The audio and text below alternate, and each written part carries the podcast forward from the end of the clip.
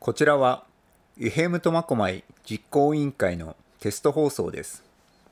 この番組は令和2年10月30日の収録番組です。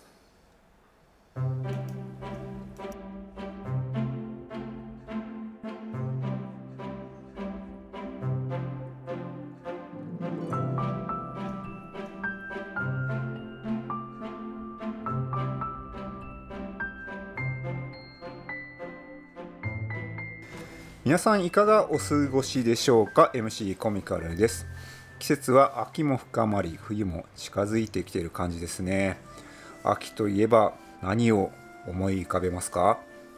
やっぱり私は食欲の秋ですかね。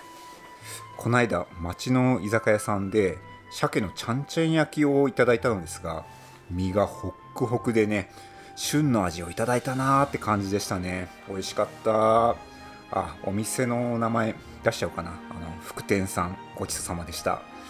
皆さんは秋の食べ物といえば何が好きですかね？さて先日の放送でチャボさんが秋と健康についてのお話などをしておりましたが本日のテーマはですね本についてです。ラジオと本というのも密接な関係でしてラジオで本の朗読を行ったりはたまたラジオドラマなんかも放送局では行っております。苫小牧にラジオ局ができたら新刊や古い本を紹介したり本について語る番組を作成し取り入れていこうなどと思っております。今日はですねスタジオにゲストを招いての収録となるのですがいつも通りえー、初チャレンジです。ラジオで本の読み聞かせを行ってみたいと思います。あとですね本を読もうということで本の魅力や本を読むと頭にどういった作用が生まれるかなどを少しお話ししてみたいと思います。皆さん最後までお付き合いください。それでは本日のゲストの登場です。苫小牧在住絵本セラピストニャッキーさんです。よろしくお願いします。よろしくお願いします。はい。まずですねニャッキーさんのプロフィールをお聞き、えー、していこうと思うんですけども、はい、ニャッキーさんの出身はどちらですか？はい。苫小牧市です。はい、えー、生まれも育ちも苫小牧。はい。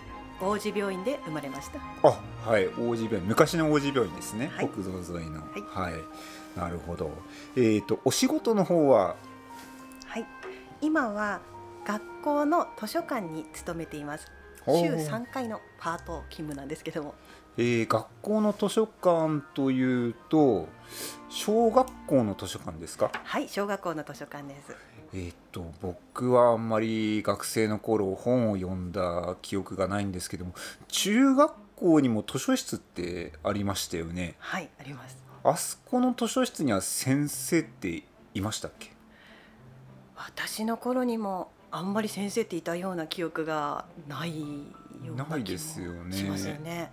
あれ僕小学校の時図書館に先生いたかな？いやなんか多分割と最近っていうかここ何年かでこう学校司書と呼ばれる学校図書館に対してのと専属の人を置こうっていうのが国で努力義務義務みたいなもので、はい、置いていこうっていうこう活動がはい、始まりましてそれを受けて苫小牧市も。はい、なるほど。そういったことなんですね、はい、最近の、えー、お仕事ということで、はい、図書館にお勤めしている小学校の図書室にいるというニャッキーさんですね、はい、はい、ニャッキーさんは趣味とか特技とか何かありますか？趣味特技。そうですね。趣味は旅行とかあいいですね、はい、はい、ドライブも好きですし。はい、はい、今年はコロナの影響でなかなか旅行も大変行くの大変だと思うんですけども最近どっか行かれました？本当に最近は近場しかあまり密じゃないところを狙って、はい、はい、ハイジ牧場とか。僕ちょっとニャッキーさんのあのフェイスブック覗いたんですけどね。ヤギがニャッキーさんのところにね群がってきて。はい、はい、動物お好きですか？はい動物大好きです。名前のニャッキーっていう由来も猫から来てたりするんですか？違うんですよね。あ違うんですか？なるほど。そうなんです。はい。えーと、プロフィールはうんこれぐらいにしときたいと思うんですけども、はい、僕がさっきあの鮭のちゃんちゃん焼きが美味しかったと言っていたんで、はい、ヤッキーさんはあのなんかお好きな食べ物ありますかね？食べ物ですか？はい焼肉ですか、ね、いいですね。動物好きって言っておきながら食べちゃうんですね。はい。はいありがとうございます、はい、さあ今日はそんなニャッキーさんとですね絵本について、え番組を作っていきたいと思います。よろしくお願いします。よろしくお願いいたします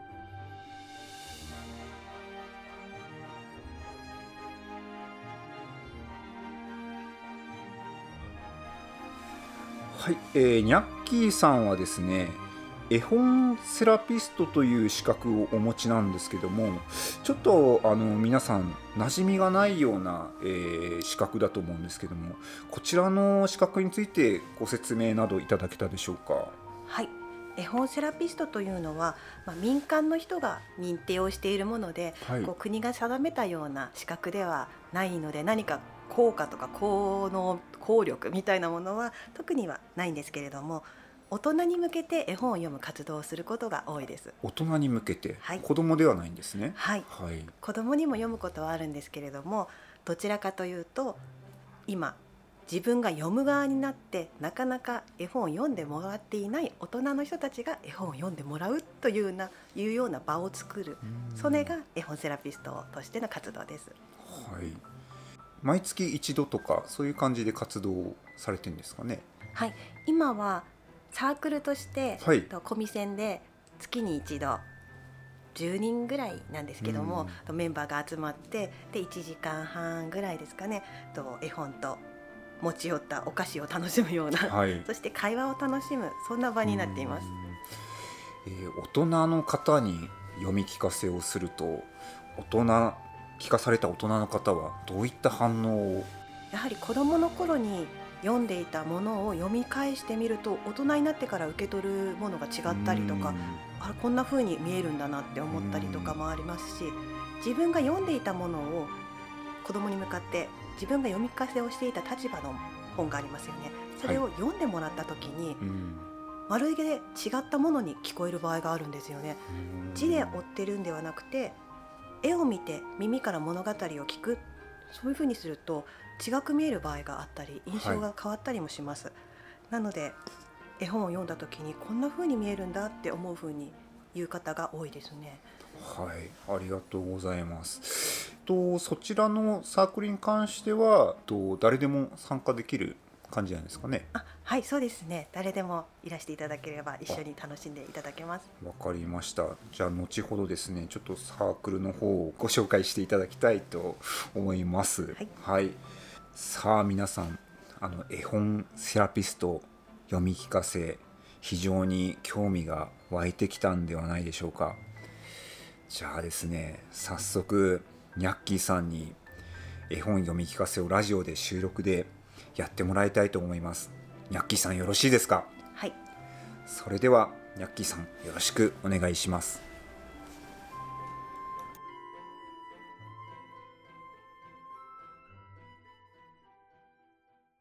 鬼六楠山正夫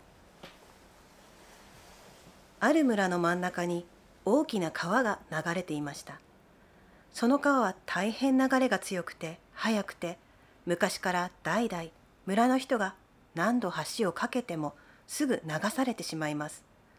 村の人たちも困りきって都で名高い大工の名人を呼んできて今度こそ決して流れない丈夫な橋を架けてもらうことにしました。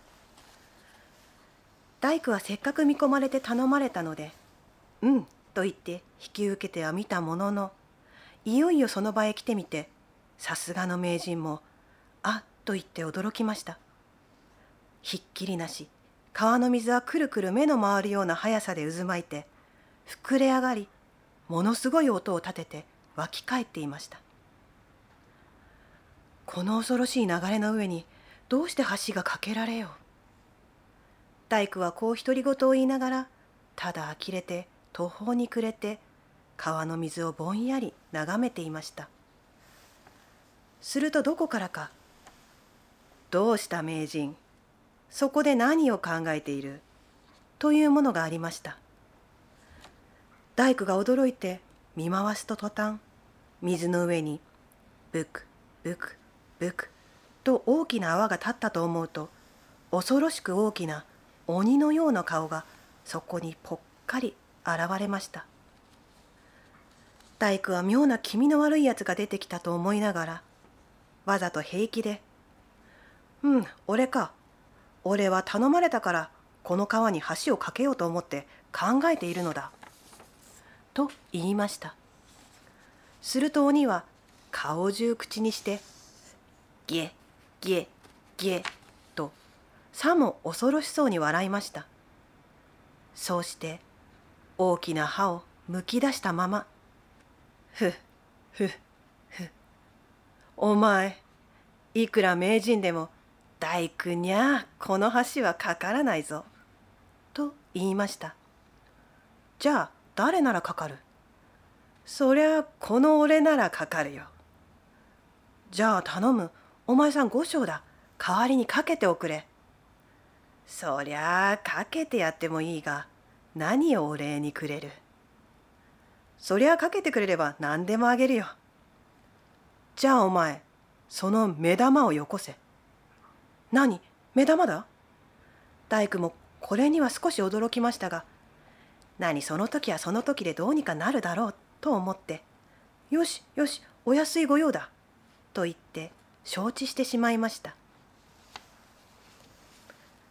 大工はそれなり家へ帰ってゆっくり一寝入りしてあくる日また何気なしに川へ出てみましたすると川の水は一向引いていませんがまさかと思っていた橋が半分以上も見事にその上にかかっているのでびっくりしました。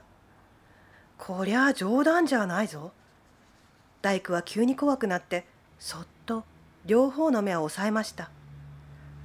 そこでそのあくる日は朝早くから起きてまた川へ出てみますとまあどうでしょう。実に立派な橋が何畳という高さに水が渦巻き坂巻き流れている大川の上にもうすっかり出来上がってびくともしずに長々とかかっているではありませんか。大工は今度こそ本当に度肝を抜かれてただもう目ばかりキョロキョロさせていました。するとその途端例のどこともしれない川の底からおいどうした大工？さあ目玉をよこせ」と言いながら鬼が出てきたので「ひゃー」と一声すっかり青くなってブルブル震え出してしまいました「あごめんなさい。すぐは困る。しばらくお待ちください」大工は泣くように言って慌ててそこを逃げ出しました。逃げ出したもののどうするあてもないので今にも鬼が追っかけてくるとハラハラしながら川の岸を離れて山の方へどんどん逃げて行きました。逃げ出して山の中をあてもなくうろうろ歩いていますとどこか遠くの林の中から子供の歌う声がしました。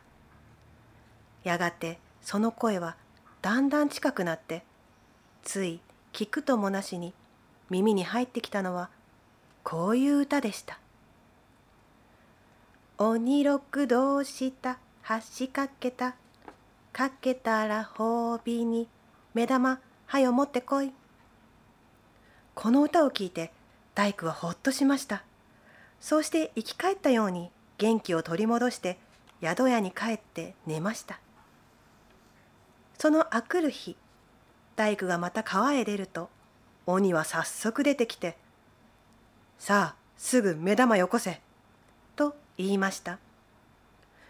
まあしばらくお待ちください。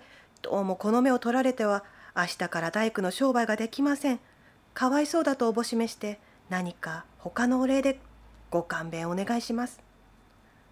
こういうこう大工が言うと鬼は怒って「なんという育児のないやつだ。じゃあ試しに俺の名を当ててみろ。うまく言い当てたら勘弁してやらないものでもない。と言いましたそこで大工はまずわざとまずでたらめに「大江山の主天童寺」と言うと鬼は嘲笑って「違う違う」と首を振りました。そこでまたでたらめに「愛宕山の茨城童子」と言うと鬼は余計面白そうに「違う違う」と言って笑いました。それからまだいくつもいくつもでたらめな名を言って鬼がだんだん飽きて怖い目玉を向いて今にも飛びかかってきそうになった時大工はありったけの大きな声を張り上げて「鬼六!」と怒鳴りました「ちえ山の神に教わったか」こう言った途端ふっと鬼の姿は消えてなくなりました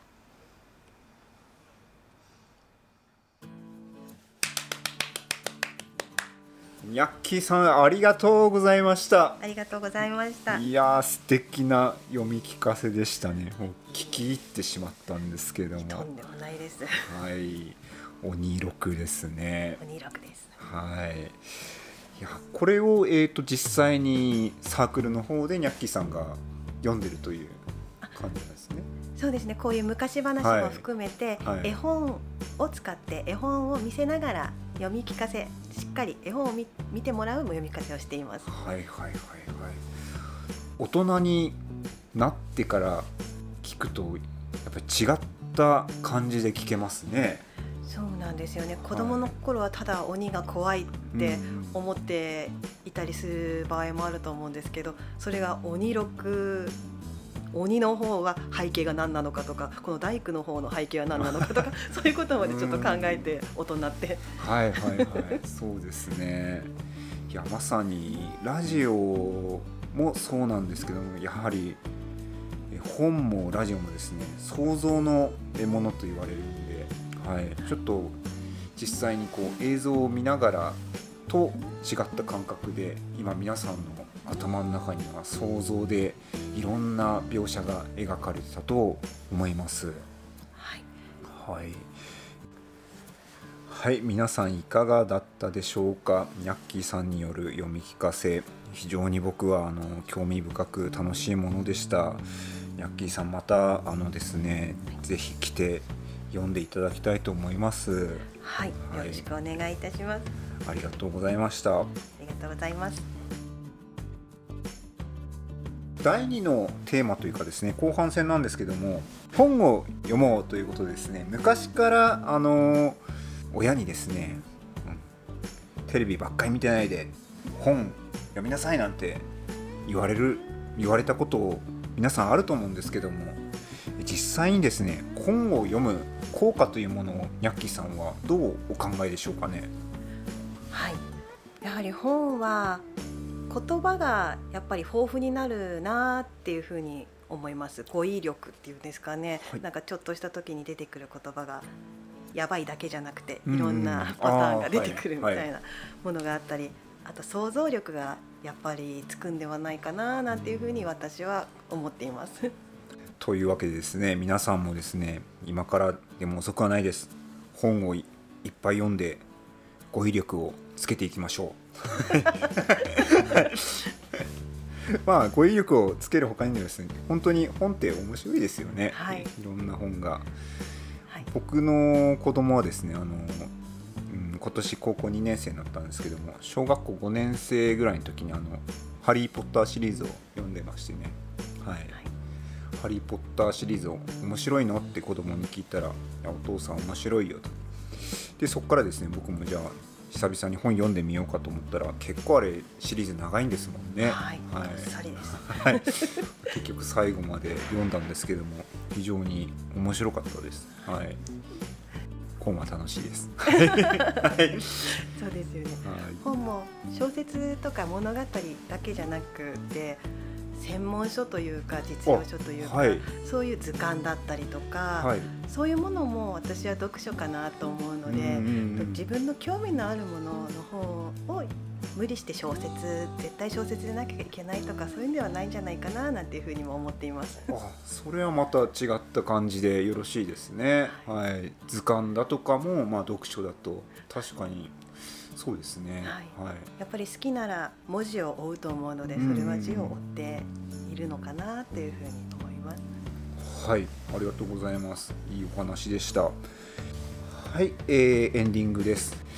えー、ニャッキーさんはどうでしたか？あの普段は人を目の前にしてこう読み聞かせることが多いと思うんですけどもマイクだけでこう通して読み聞かせるというのは？はい。やっぱりとっても緊張しましたこう絵本だと絵が補ってくれるので視覚が補ってくれるのでちょっと噛んでもって思うんですが やはり声だけになるとこう声が一本っていうところではとっても大事なところなんだなっていうところで緊張感がかなりありました。あそうですかあのこれを機会にまた次回やってみたいとかって思いますか？はい、ぜひにあ。ありがとうございます。こちらこそです。はい。えっ、ー、と僕の方からですね、最後にうんと労働著作権についてちょっとお話ししとくんですけども、えー、もちろん音楽にも、えー、著作権があるんですけども、えー、労働にも著作権がありますということですね。はい、で、え今回、えお読みした文に関しては、え著作権フリーのもの。はいそうです青空文庫という著作権がもう切れてしまったものを集めているサイトがありましてそこは使ってもいいですよっていうふうにしてくださっているのでそこから選ばせていただきました。はい、えー、今回ご使用したのは青空文庫からということになっております。あもう一個ですね、えー、ニャッキーさんのサークルが、えーと、フリーで誰でも来れるということなんでちょっとご紹介いただければと思います。はい。と毎月第3水曜日に19時15分から20時45分まで沼の畑コミセン会議室 B で行っています。と事前にご連絡を、えーと、私の方かコミセンの方にご連絡をいただけるとと資料などのご用意もできますのでと助かります。はい、ご興味のある方はおお問い合わせの方よろしくお願いします。ニャッキーさん本日はどうもありがとうございました、はい、ありがとうございました。実行委員会の会議の中で苫小牧の子どもたちには健全な育成を願いラジオでいっぱい本の読み聞かせを聞いてほしいという声もありました。この声は大変貴重な意見だと思っております。まだまだですね読み聞かせの番組の幅は広げていきたいと思いますので関係者の方ご興味のある方応援よろしくお願いします。一部訂正がございます。放送内で私が発言していた労働著作権と発言していましたが朗読著作権の間違いです。失礼いたしました。皆さん最後までお付き合いありがとうございましたご意見ご感想の方ありましたらよろしくお願いします。それではまた次回。